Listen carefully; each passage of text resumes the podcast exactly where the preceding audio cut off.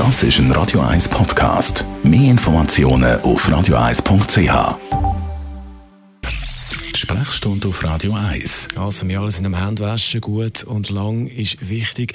Aber da ist die Frage von der Isabel, die reingekommen ist auf studio.radio1.ch. Äh, Im Moment ja ein rares Gut äh, Desinfektionsmittel. Sie haben gehört, eigentlich braucht es das überhaupt nicht.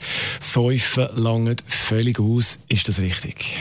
Ähm, das ist korrekt. Wenn man Desinfektionsmittel hat, ist das, ist das lässig und wünschenswert. Aber wenn man keine hat, dann lange korrekt Handwaschen und Säufen auch, um den Virus abzutöten. Eine Frage, die auch auftaucht ist, äh, und zwar von der Erika. Man redet jetzt immer vom Handwaschen. Soll man aber auch mehr duschen? Bringt das etwas?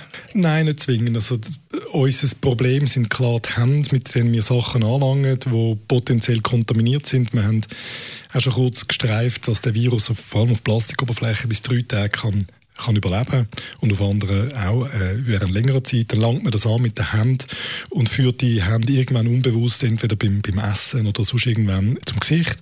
Es ist lustig, wie oft man sich wahrscheinlich selber ertappt, obwohl man es nicht will, wie oft man das tut. Und äh, so sind die Hände das wesentliche Problem und das Duschen per se nützt nicht viel. Nochmal schnell beim Säufenspender. Was ist da wichtig? Was bringt mehr? Flüssig Säufen oder die klassische Säufe?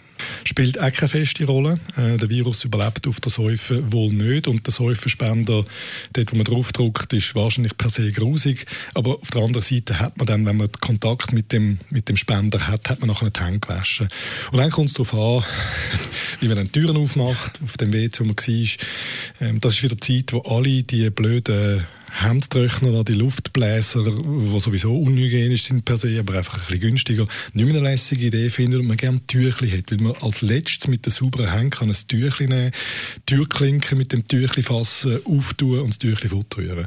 Dann geht man tatsächlich mit sauberen Händen aus dem Ort raus, WC, was immer es ist, wo man sich die Hände gewaschen hat. Also noch ein Update in Sachen Handhygiene von unserem Radio 1 Arzt Merlin Guggenheim. Er ist kein Fan von diesen Luftbläsern, um die Hände trocknen nach dem Waschen. Das Ganze gibt es zum Nachlesen als Podcast, zusammen mit weiteren Tipps. Das ist ein Radio 1 Podcast. Mehr Informationen auf radio1.ch.